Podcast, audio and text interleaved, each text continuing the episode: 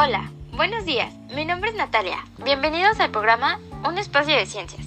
Siendo las 9.10 de la mañana, damos inicio a este evento. A continuación, Paula nos contará de qué tema tratará este podcast.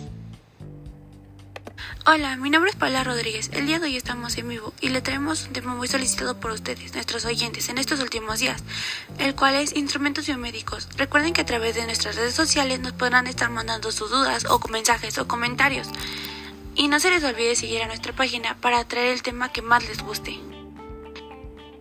Estoy súper feliz de darles a conocer un tema muy importante y espero que lo disfruten mucho. En las redes sociales nos encontramos como arroba un espacio de ciencias, en Facebook, Twitter, YouTube e Instagram. Además, en YouTube se subirán todos estos podcasts, para que así, una vez grabados, ustedes puedan escucharlo las veces que quieran. Bueno, entonces iniciemos con el evento.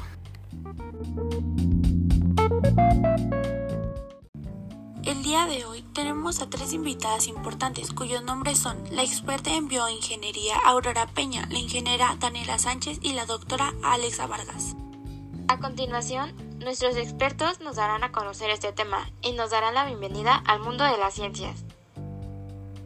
Hola, buenos días. Me da mucho gusto estar aquí presente. Mi nombre es Aurora Peña y hoy les informaré acerca de los instrumentos biomédicos.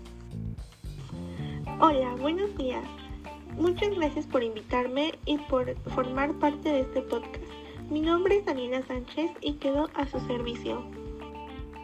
Hola, mi nombre es Alexa Vargas y estoy muy emocionada de estar aquí. Espero que lo que hablemos en este podcast les ayude y lo puedan aplicar en la vida diaria.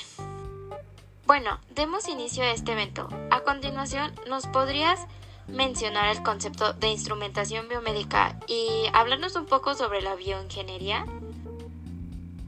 Claro, la bioingeniería es la disciplina científica y tecnológica que aplica los principios y métodos de la ingeniería, la ciencia y la tecnología para la comprensión, definición y resolución de los problemas biológicos y médicos. De hecho, trata sobre los instrumentos empleados para obtener información de las señales producidas por los seres vivos. Wow, de verdad que este tema es bastante interesante, me está gustando mucho. Y bueno, en las redes sociales nos están preguntando que qué es un esfignómetro. ¿Nos podrían comentar qué es, por favor? Contestando a tu pregunta, es un instrumento médico empleado para la medición indirecta de la presión arterial, la cual permite medir la fuerza que ejerce la sangre sobre las paredes de las arterias y nos ayuda a detectar alguna anomalía relacionada con la presión sanguínea y el corazón. Oh, ahora entiendo. Gracias por explicarnos esa duda. Y ahora nos podrían comentar qué es un electrocardiógrafo. Es un aparato electrónico que capta, registra y amplía la actividad eléctrica del corazón. También detecta las señales eléctricas asociadas con la actividad cardíaca y producen un electrocardiograma. De hecho, es parecido al desfibrilador. ¿Y eso qué es? ¿Nos podrías comentar, ingeniera? Es un dispositivo electrónico que puede examinar el ritmo cardíaco para determinar si es necesario proporcionar una descarga a una persona en paro cardíaco. Se aplica un choque eléctrico al corazón para establecer un ritmo cardíaco más normal. Ahora, ¿nos podrían decir o mencionar qué es un encefalograma, por favor? Es una exploración neurofisiológica que se basa en el registro de la actividad bioeléctrica cerebral en condiciones basales de reposo, en vigila o sueño, que detecta y registra los patrones de las ondas cerebrales. Wow, de verdad que esto es bastante interesante.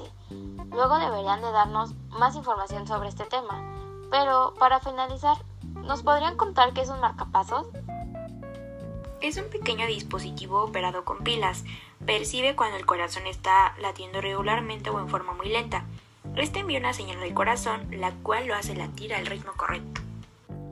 Ok, muchas gracias. Ahora entiendo por qué los ocupan en los hospitales y por qué son tan importantes para los doctores. Pero bueno, hasta aquí llegó este evento y si les gustó, recuerden hacérnoslo conocer por medio de las redes sociales y para en un futuro poder hacer una segunda parte. Y pues bueno, ya se acabó. Y solo me queda agradecerles a Daniela Sánchez, Aurora Peña y Alexa Vargas por formar parte de este podcast y a ustedes nuestros oyentes por formar parte de nuestro equipo. Mi nombre es Paola Rodríguez y nos vemos en un siguiente episodio de Un Espacio de Ciencias.